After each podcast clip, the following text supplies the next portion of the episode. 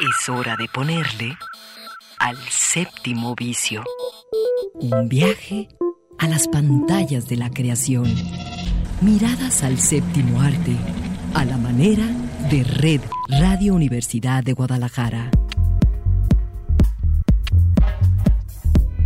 Bienvenidos.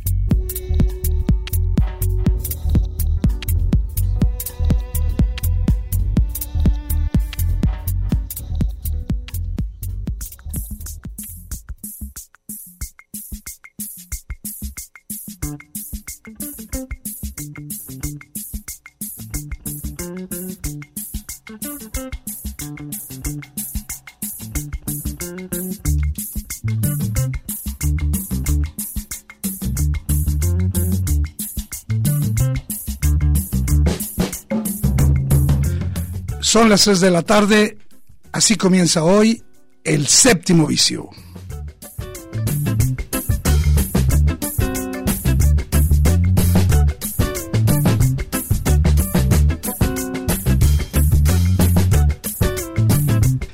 Y como todos los sábados, los saluda Eduardo Quijano aquí en este programa dedicado a todo lo que es la producción audiovisual.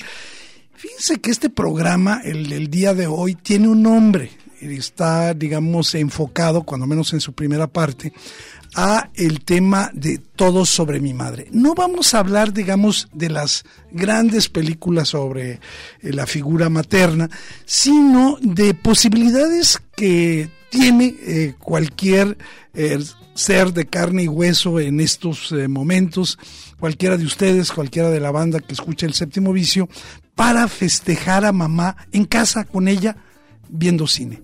La idea es, pues, muy simple, eh, compartir con mamá en casa películas. Y creo que una de las eh, situaciones que todos eh, tuvieron la suerte de que su madre, sobre todo las generaciones eh, posteriores a los años 80, fue que sus madres los encaminaron a través de, sea del VHS o a través ya del DVD, a ver sus primeras películas, muchas de ellas en animación. Así que por ahí vamos a comenzar hoy películas para compartir con mamá en casa.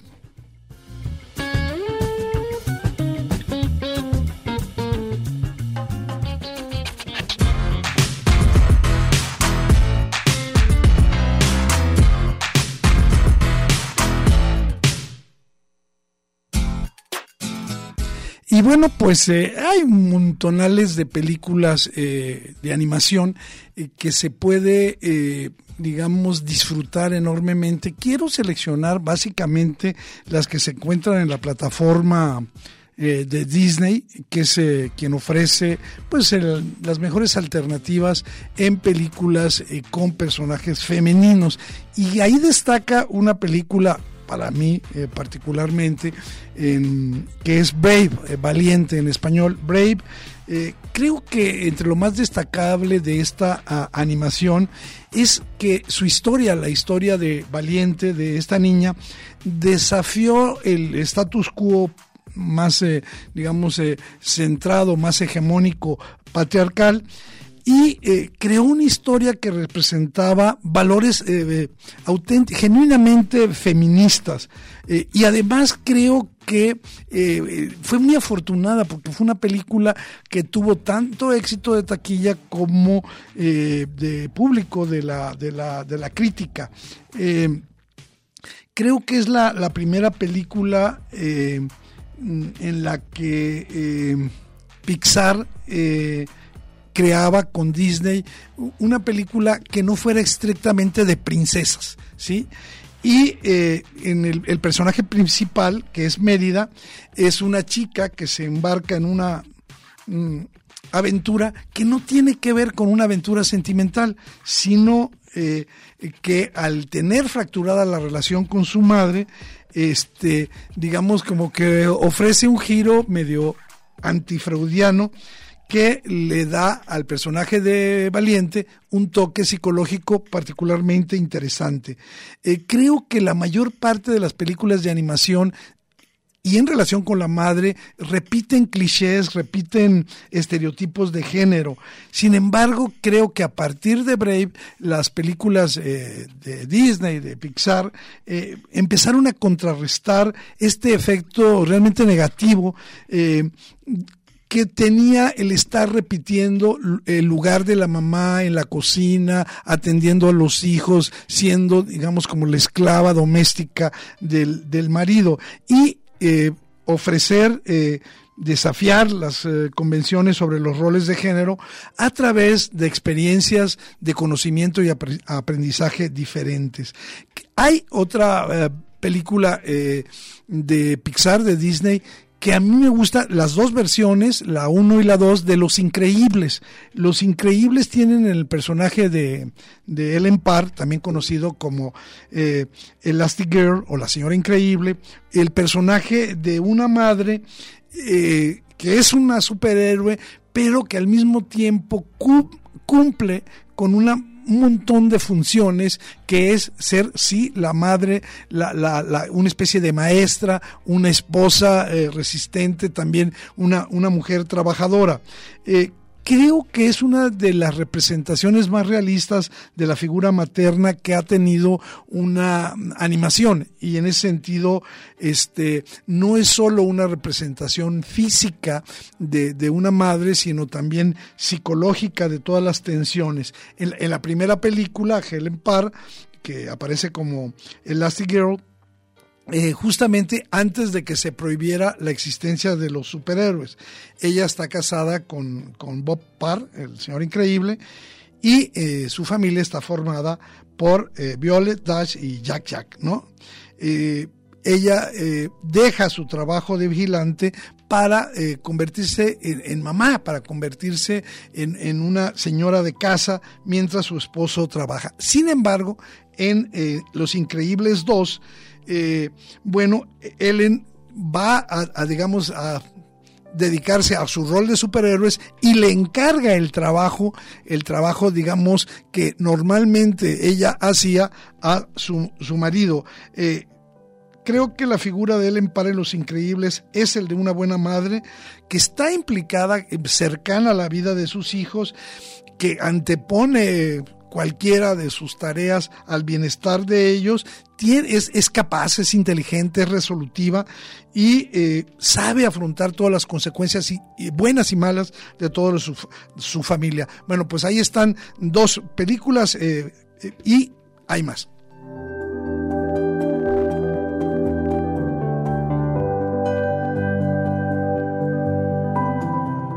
Hemos comentado aquí también eh, recientemente una película, a mí me encantó, eh, en español eh, le pusieron Red, el título original es Turning Red, que se puede ver en la plataforma Disney. Y es una especie de entramado que está construido con base en dos personajes. Una adolescente, Mei, protagonista de ascendencia china, que vive en el Toronto del 2002 y el otro personaje es Ming, su mamá, eh, y, todas, digamos, las tensiones que esta relación produce. Obviamente sí es una historia hacia el crecimiento, hacia el autodescubrimiento, sin embargo, este, este, camino, este derrotero, se va a realizar de manera un tanto peculiar. Eh, ya que eh, cada vez que May siente una emoción incontrolable, fuerte, enojo, vergüenza, emoción, alegría, eh, ella se convierte en un gran panda rojo, que se ha visto como una especie de metáfora de la condición femenina. Y eh, pues hay que decir que en Red es la primera vez en una película de Disney donde se muestran las toallas femeninas. Eh, una situación que parece anecdótica, sin embargo, este, eh, además de esto, Red es una de las pocas producciones donde vemos la presencia de la madre mm, presente, participativa, confrontante, en una historia igual de compleja que ella tiene, su biografía de la madre es tan compleja como la de su hija adolescente. Muy recomendable para disfrutar con mamá Turning Red, Red. Y bueno, para cerrar, hay una película verdaderamente hermosa donde aparentemente el personaje de la mamá es eh, secundario, pero a mí me encanta el papel que tiene en Soul, la, la, gran película de Peter Doctor de, Pixar, también en la plataforma Disney, la historia de este eh, profesor de una escuela secundaria, profesor de música que sueña con eh, tocar en una gran banda y finalmente se le concede, pero el día que va a hacer su ensayo, pues se cae en una alcantarilla y llega pues a otro mundo, ¿no? Y empieza esa situación. Pero ahí está el personaje de la mamá. No voy a decir mucho. Eh, yo creo que ver con mamá, eh, Soul, es una experiencia, un plan perfecto para estos días. Pues ahí están otras dos sugerencias, eh, Turning Red, Red y Soul en la plataforma para disfrutar con mamá.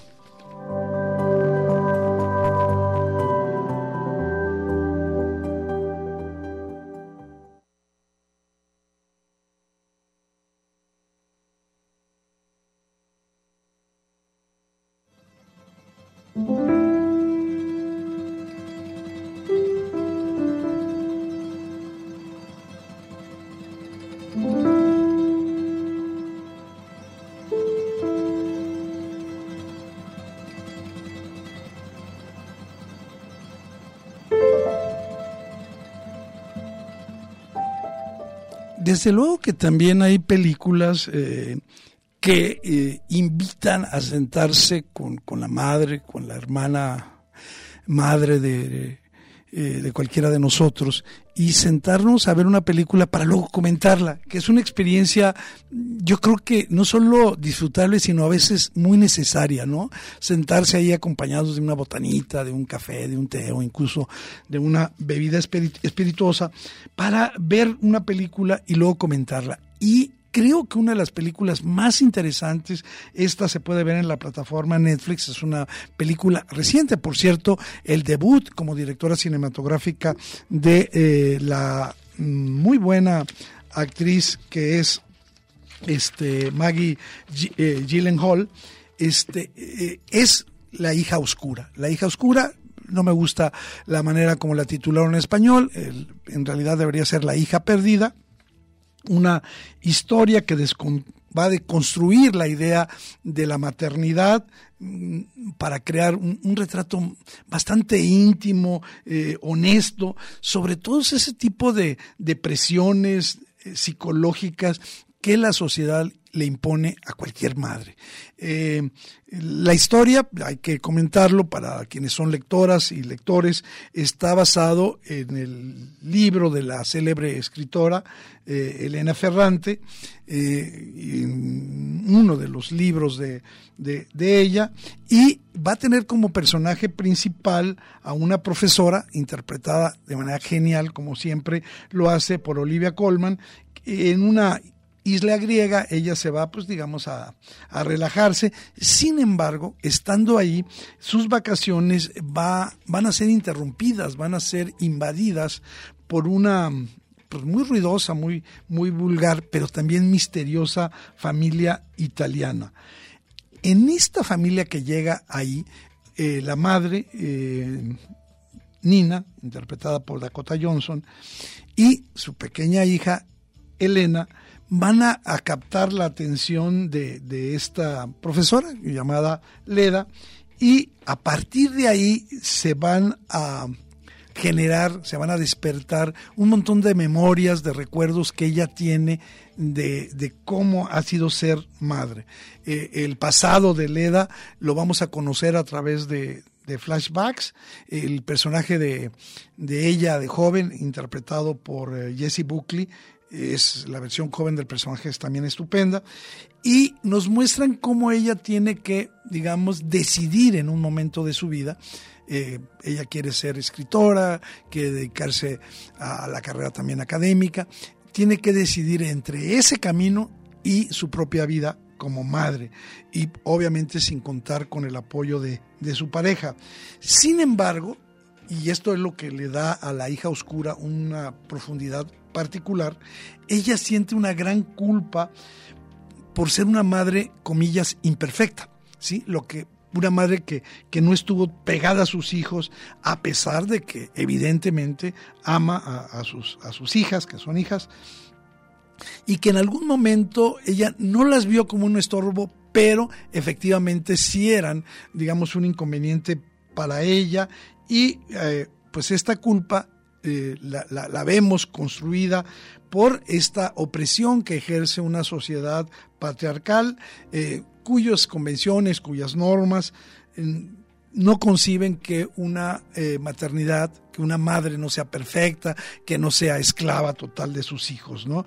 Y algo también bueno de esta película, La hija oscura, que se puede comentar con mamá, es estos toques humorísticos que aligeran toda la carga eh, de la película y también en ciertos momentos creo que también tiene eh, chispas, tiene añadidos de terror eh, por el agobio psicológico que sufre Leda. yo creo que se hace muchas preguntas la hija oscura, ¿no? ¿Es malo aceptar que tus hijos te, te llegan a sofocar? Eh, contrario a las ideas que eh, la mayor parte de las películas intentan dictar, la modernidad no siempre es una experiencia maravillosa.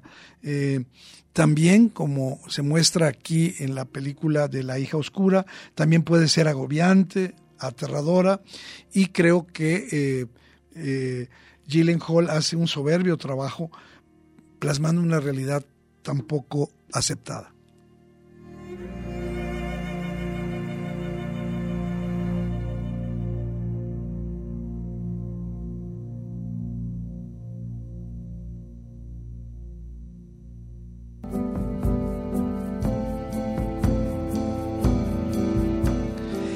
Hay otra em, película que quiero recomendar para estos días en los que se pueden comentar películas con mamá. Eh, tiene muchos títulos la película, pero eh, se puede ver en eh, la plataforma de Netflix como el blues de Bill o Bale Street.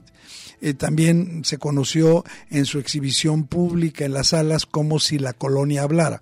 Pero esta eh, película, el, blues de Bell Street, eh, cuenta la historia de una pareja de afroamericanos, Fonny y Tish, que pues se enamoran y deciden pues empezar una vida juntos. Sin embargo, pues de pronto hay una situación inesperada, terrible, en la cual él, Fonny, es injustamente acusado de violación, llevado a la cárcel y simultáneamente su mujer Tish queda embarazada.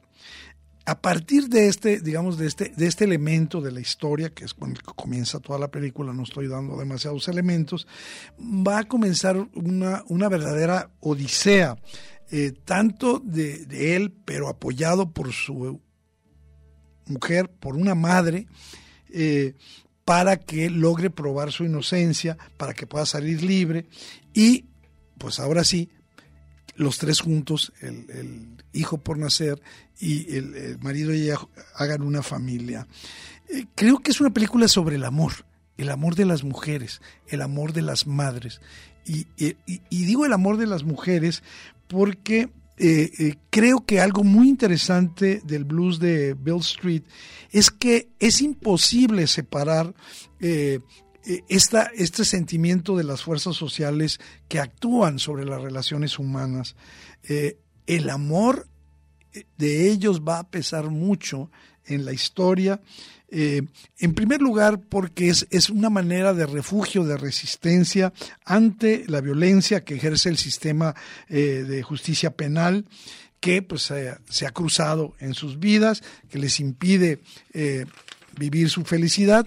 este blues de Bill Street es una película introspectiva sobre los miedos, sobre las dudas y también sobre las certezas de por qué el amor, el, en particular el, amor de una mujer y el de una madre, pueden superar cualquier barrera. La recomiendo mucho porque es una película envolvente y creo que uno de sus valores más importantes es la intensidad con el que eh, va a, representar la, la, una intimidad compleja, complicada, entre personajes afroamericanos y sobre todo el apoyo que va a recibir ella de otras mujeres, el de su madre, el de su hermana, una película intensa, una película que también explora el poder y los límites del amor.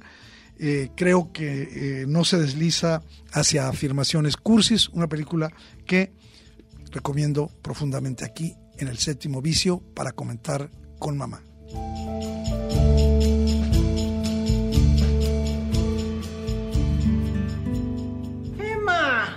¿Qué quieres que hagamos? ¿Mm? ¿Sacamos el tren del abuelo? A ver, doña Mari. La del corazón, la de la sangre. ¿Y esta? Es de la de la supervivencia.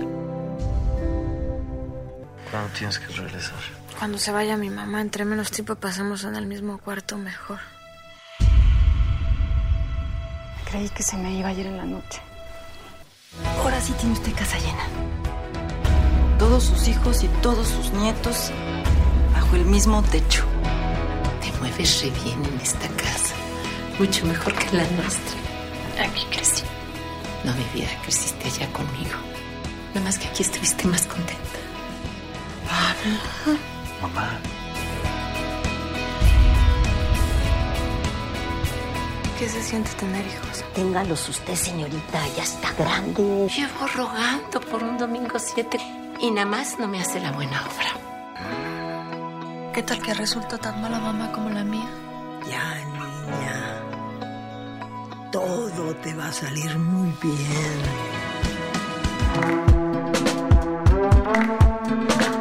Bueno, ahí está el tráiler de otra película que recomendamos, Las Horas Contigo, que se puede mm, disfrutar en la plataforma Blim, película mexicana, que me hace también eh, recomendar otras películas mexicanas donde el rol de la madre eh, es muy importante, películas que nos permiten eh, pensar sobre muchos temas, por ejemplo Lola de María Novaro, que está en la plataforma Filming Latino, El sueño de Lu, eh, una película sumamente interesante sobre el duelo, sobre, sobre la pérdida, eh, que se puede ver en Movie.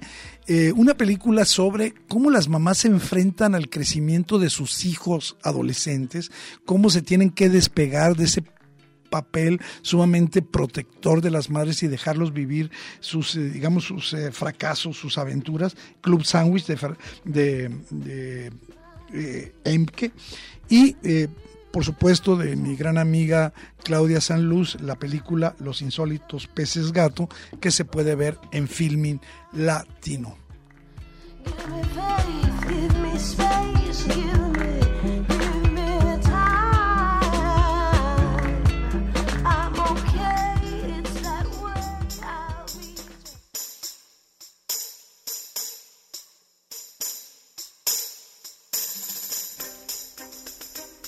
A mí me encanta la idea de tener un hijo contigo, Yanis. Pero no sé si puedo permitírmelo ahora. No es cuestión de si podemos permitírnoslo.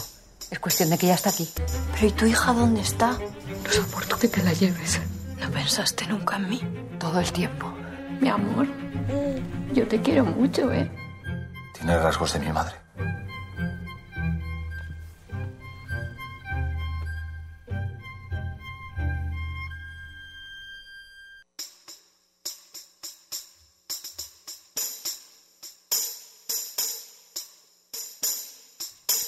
Y bueno, hablando de películas para comentar con mamá, pues obviamente eh, todas las películas, o la mayoría de las películas de Pedro Almodóvar, empezamos presentando el tráiler de Madres Paralelas, eh, esta historia de dos mujeres que se van a, a, conocer y van a intercambiar sus experiencias, pero también películas... Eh, eh, anteriores de Almodóvar, por ejemplo, Tacones Lejanos, la película de 1991, eh, una película donde la madre y la hija eh, se vuelven a ver después de 15 años y pues existe un conflicto entre ellas porque Rebeca, la hija, está casada con, me recuerdo, con Manuel, eh, que es expareja de su madre. Tacones Lejanos se puede ver tanto en Netflix como en Amazon Prime y Movie.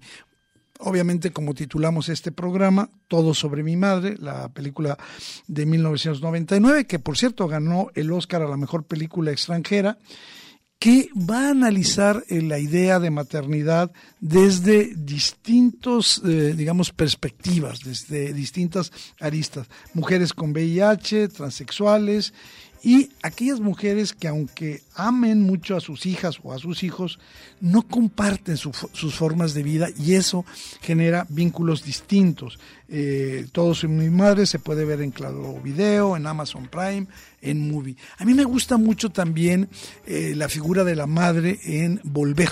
Esta, donde el personaje principal es Penélope Cruz, eh, película titulada como la famosa canción de Carlos Gardel, que cuenta la historia de tres mujeres que pertenecen a la misma eh, familia, sin embargo, pues el asesinato de un personaje dentro de esta trama va a provocar que la historia se enfoque en una sola cosa, lo que puede hacer una mamá para defender a sus hijos y a sus hijos. Volver se puede ver en Netflix y también en Movie. Más recientemente, una película eh, de, eh, que se considera autobiográfica de Pedro Almodóvar, esta del 2019, es Dolor y, Gloria, que va a narrar la, la vida de Salvador Melo, un director de cine que es adicto a la heroína y que va a rememorar cómo fue su infancia. En estos recuerdos y en la época en la que se da la historia, recuerda también a su madre, Jacinta Melo, interpretada nuevamente por Penélope Cruz, porque es gracias a esta madre que él empieza a acercarse al mundo, a conocer la literatura, tener un mayor conocimiento sobre la música, el amor y en fin, esta enseñanza de las madres, las películas de Almodóvar son películas para ver y comentar con mamá.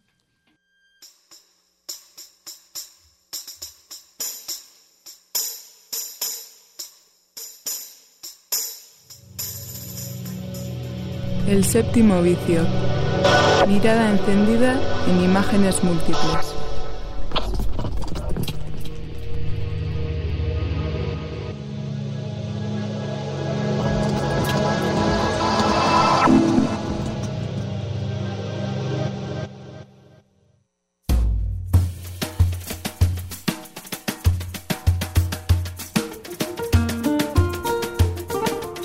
Por supuesto que también hay películas para reírse, comedias desmadrosas para reírse con mamá. No tenemos muchísimo tiempo. Yo voy a comentar básicamente, eh, pues, eh, tres películas o cuatro que pueden servir como un buen entretenimiento con mamá y, por supuesto, hay una película en la plataforma Disney que es un agasajo, que se llama Ponte en mi lugar o Viernes de Locos, Freaky Friday. Una una película con la participación de Jamie Lee Curtis, que es la mamá, y la hija, su hija adolescente, eh, Ana, interpretada por Lindsay Lohan, en la cual eh, por se comen una galleta mágica y intercambian cuerpos. Entonces eh, es la mamá en el cuerpo de la chica y la chica en el cuerpo de la mamá.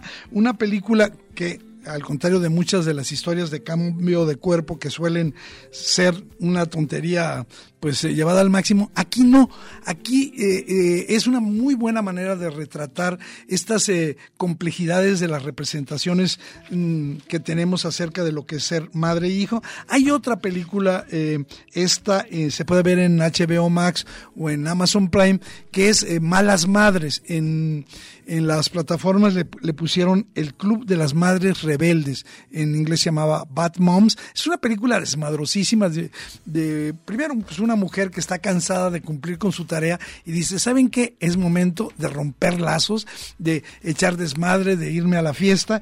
Película verdaderamente divertida, eh, que uno la, pasa bien. Una es una comedia en tono un poco grueso con Mila, eh, Mila Kunis, Kristen Bell y Christina Applegate, que... Eh, mm, Además eh, participa la ahora tristemente célebre eh, pareja de Will Smith, Yada, eh, Yada Pinkett Smith. Bueno, pues ahí se pueden divertir muchísimo. Y una comedia que, bueno, se va a convertir en un thriller, es una... Mm, eh, un pequeño favor. Eh, película que se puede ver en Netflix y que nos presenta qué ocurre cuando dos madres con personalidades completamente em, em, diferentes se encuentran. Bueno, pues ahí está. Y finalmente, pues la película que es clásica para estos, eh, para estas fechas y que, este, pues, eh, es, es, es un agasajo para verla. Escuchemos un poquito aquí la pista.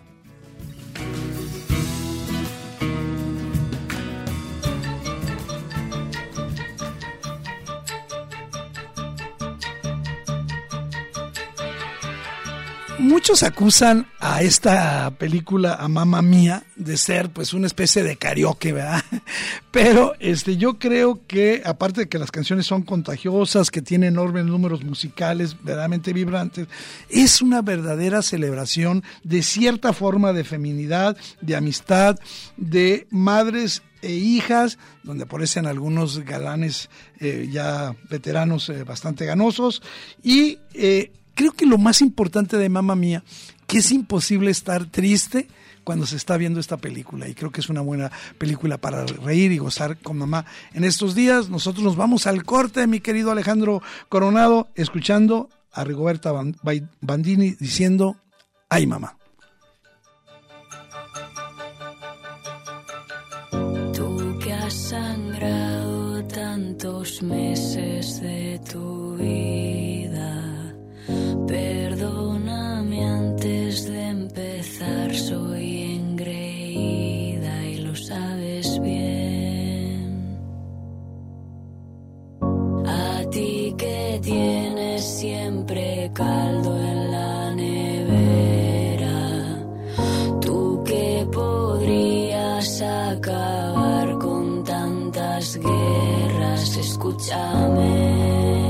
Mamá, mamá mamá, paremos la ciudad. Únete a las navegaciones caprichosas sobre la producción audiovisual en el séptimo vicio. Tentaciones visuales y placeres mundanos en el séptimo vicio.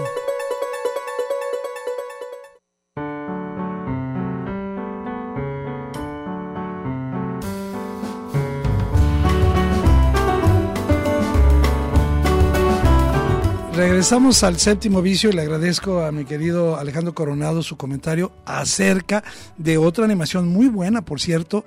Eh, yo la disfruté enormemente no con mi madre, pero sí tiene ese elemento para estos días que es los niños lobos. Muchas gracias, Alex. Ahí está otra sugerencia de este equipo. Y bueno, el gran acontecimiento cinematográfico de estos días se lo lleva por todos los motivos, por publicidad, por el número de películas que se está exhibiendo, eh, el número de salas en las que se está exhibiendo una película, es sin lugar a dudas Doctor Strange, el multiverso de la locura.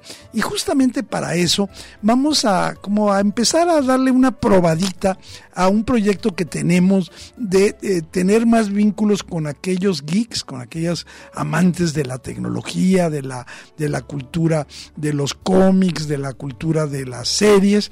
Y justamente eh, recibimos a través de un comentario telefónico el análisis que hizo desde París eh, Natalia Raigosa sobre el Doctor Strange y el multiverso de la locura.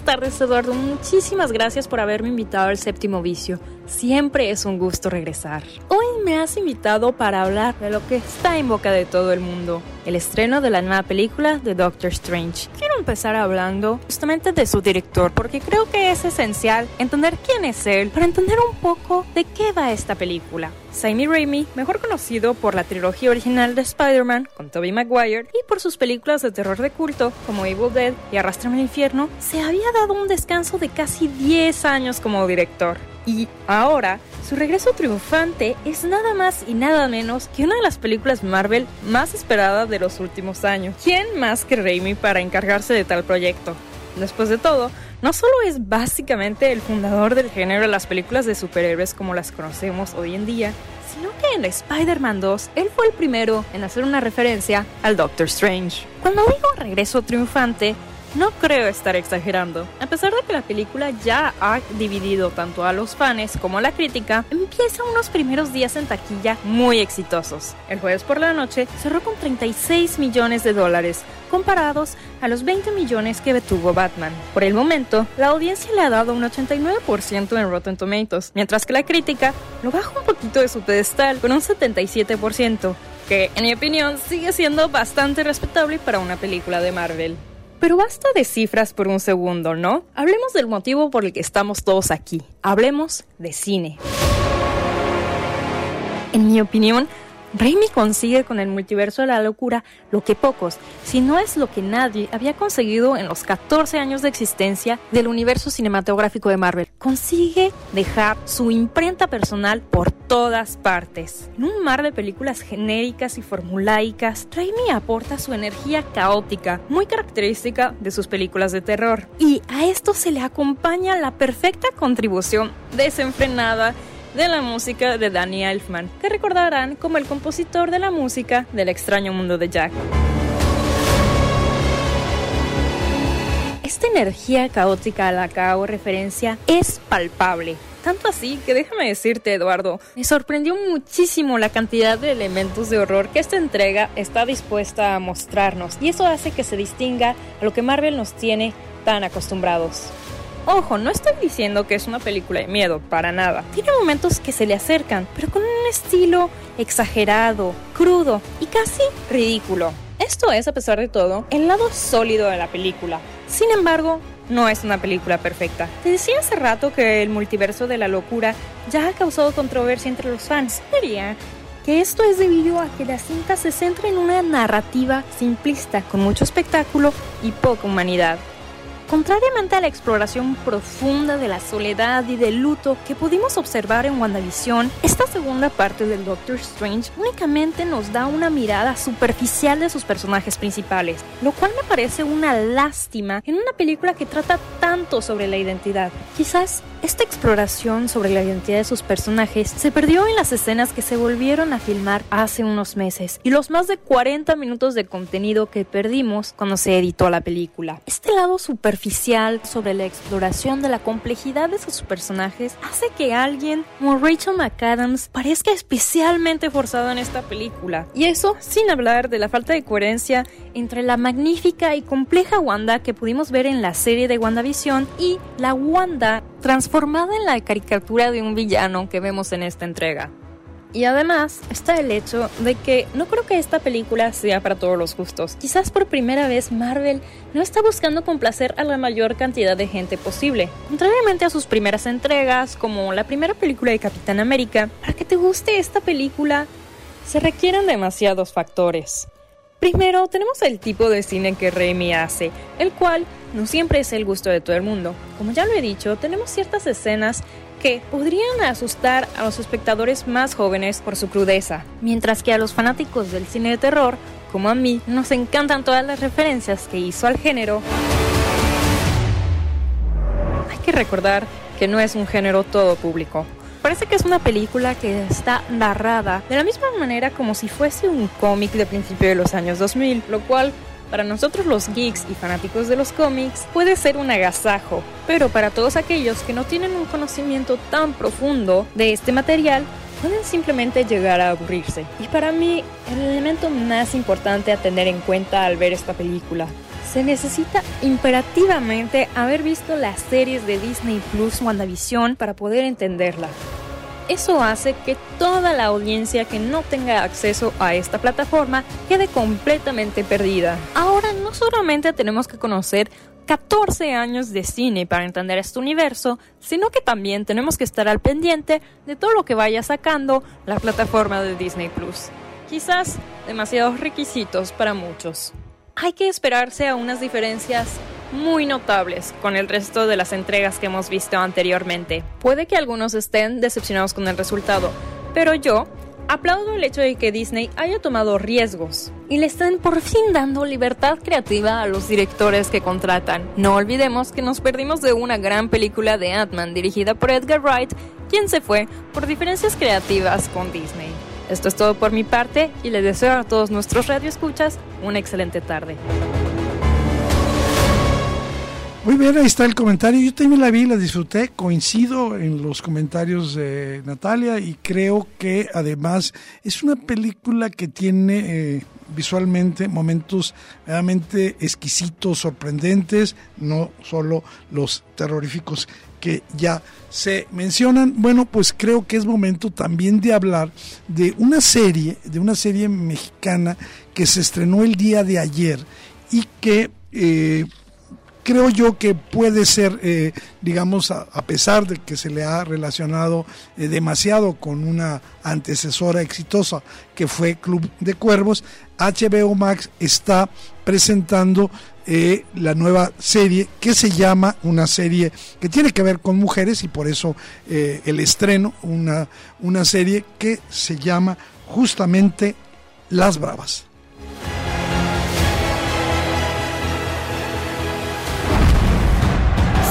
Balones de oro. Ha sido el fichaje más caro del fútbol español. Yo paro el tiempo. del fútbol mundial. Roberto Casas está en el suelo. Acabas de sufrir un infarto. No vas a poder volver a jugar al fútbol. Estás en la bancarrota. ¿Te acuerdas tu pueblo? Playa Ángel. Te quieren hacer una estatua. Te dije que me perdonarían lo de jugar con la selección española. El regreso del hijo pródigo.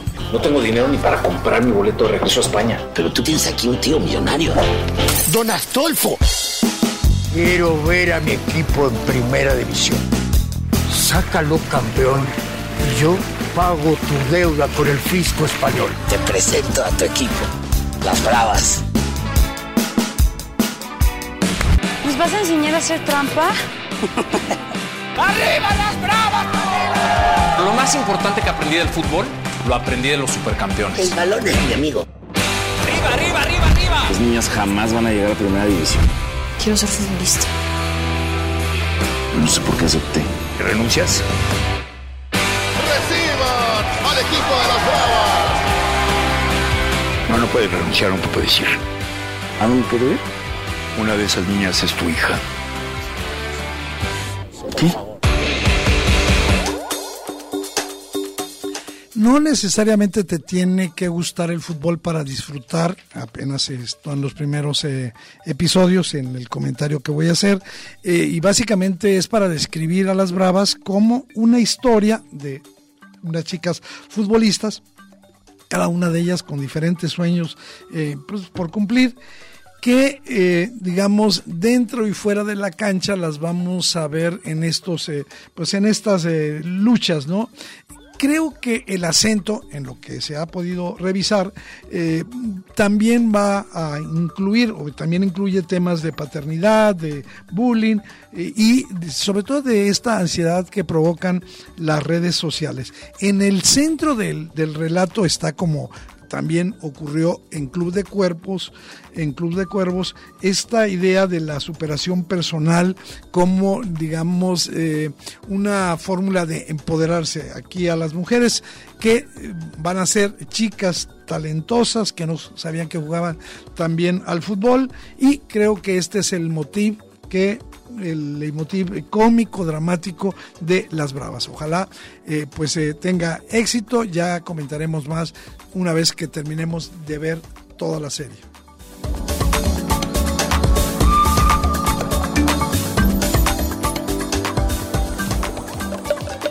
El séptimo vicio.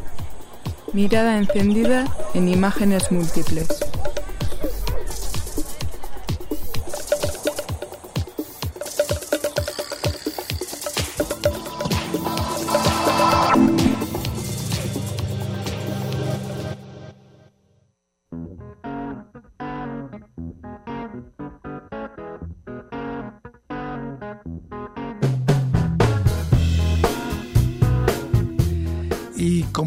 Sábado en el séptimo vicio, es el momento de que escuchemos lo que Claudia Caballero nos dice que hay que ver.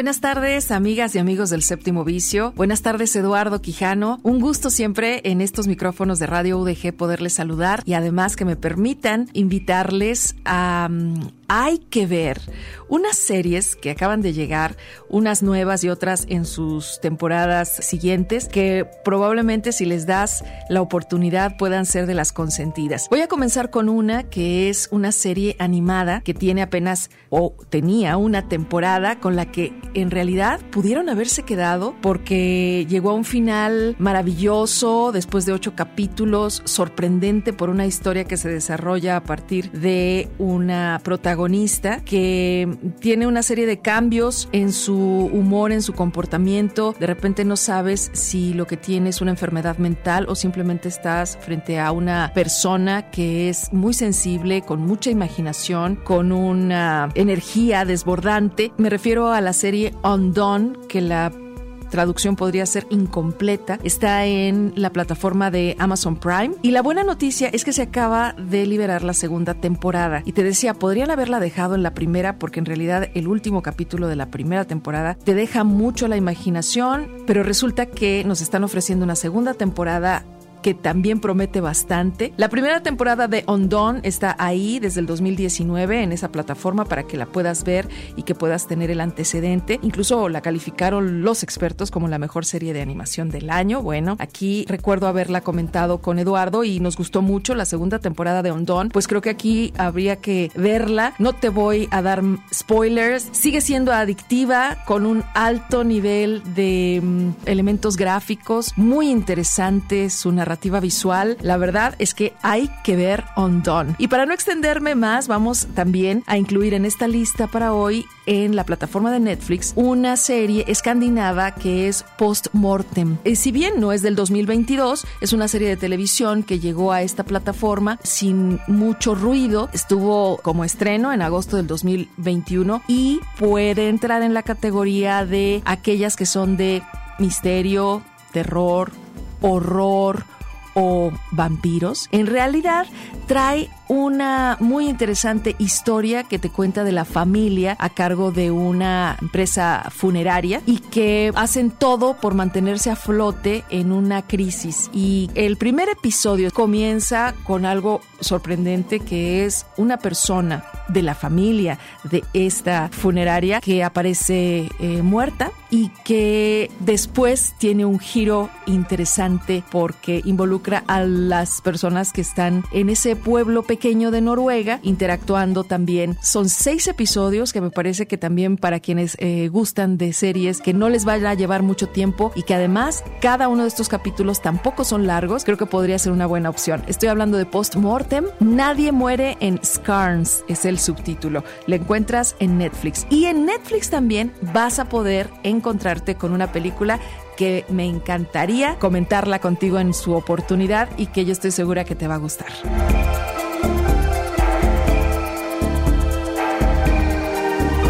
Hay que ver Big Buck. Yo me la encontré de pura casualidad en esta plataforma Netflix sin saber que lo que iba a ver me habría de encantar, porque pues tiene el sello indiscutible e inconfundible de Jean-Pierre Jeunet, guionista y director de cine francés de gran fama con películas que bueno pues nos abrazan, están entre nuestras eh, favoritas, ya sabrás, Amélie, Delicatessen, solo por nombrar algunas, y esta película, la más reciente, dirigida por él, con Isabel Nanty, con Claude Perron, con eh, Elsa Silverstein, que está ambientada en 2045, sí, en el año 2045, donde los robots se encargan de casi todo tipo de trabajo. Se ve muy lejos, pero vemos algunos guiños muy interesantes de lo que hoy vivimos con esta sociedad tan automatizada en algunas partes y procesos y también fascinados los humanos con esta vida que nos permite apenas a una indicación poder obtener la comodidad de un artefacto o de un gadget que pueda estar facilitándonos la vida. Los habitantes de este barrio tranquilo en el que se lleva a cabo ahora sí que esta historia disfrutan de esta paz hasta que ese que no es un sueño, es más pesadilla, de las máquinas se revelan e intentan tomar el control del mundo, es cuando empieza una gran comedia. Es excéntrica, sí, entra en el género de ciencia ficción, pero es una comedia inusual por el sello que lleva y porque hay quien dice obligado es ver lo nuevo de mi director favorito o de alguno del que te haya gustado sus producciones. Bueno, pues ahí está. La inteligencia artificial, si es uno de los temas que te gustan, para que tú veas Big Bug, la película, en la plataforma Netflix y la disfrutes. Espero entonces que tengas así una variedad para este fin de semana. Nos encontramos el próximo sábado aquí en el séptimo vicio.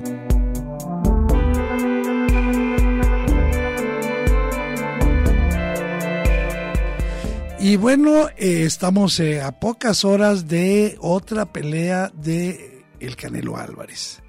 Y es oportunidad para comentar que eh, la película, la mejor película de box de la historia, que es de lo más disfrutable, es Toro Salvaje. Se puede ver en la plataforma Amazon Prime. para mí es la mejor película de los años 80. Eh, creo que una de las mayores proezas, tanto de la interpretación eh, a cargo de Robert De Niro, como en la dirección de eh, Martín Scorsese. creo que la película mira implacablemente a un hombre, a este boxeador, a un hombre frágil, inseguro, que comunica esta enorme necesidad de amor, de afectos, pero lo hace con celos, con ira, con violencia. Eh, la película muestra, eh, la película Toro Salvaje de Scorsese, eh, cómo funcionan los movimientos a veces sospechosos, terribles, de la cabeza del personaje que representa eh, Robert De Niro, que es del boxeador Jack LaMotta. Y por encima de todo, creo que la película eh, es la mejor película de boxeo de la historia. Creo que merece cualquier cantidad de elogio por haber eh, encontrado formas tan, tan vivas, tan, tan creativas de captar lo que es la experiencia de pelear en un ring de box. De box. Lo que em, más sorprende de Toro Salvaje es que cada una de las peleas sirve como una ventana para acercarnos al alma, al, interior de Jack LaMotta. Lo hace a través de movimientos de cámara, de montajes rápidos, de cambios de velocidad, de silencios, en fin, una película verdaderamente sublime, Toro Salvaje, que se puede ver en la plataforma Amazon Prime como un pues como una botana previo a la pelea de hoy del Canelo. Eduardo Quijano les da las gracias a todos, en particular Alejandro Coronado que ha estado a cargo de la dirección técnica y la producción de este programa. Nos vemos la próxima semana. Vámonos escuchando algo de Rosalía.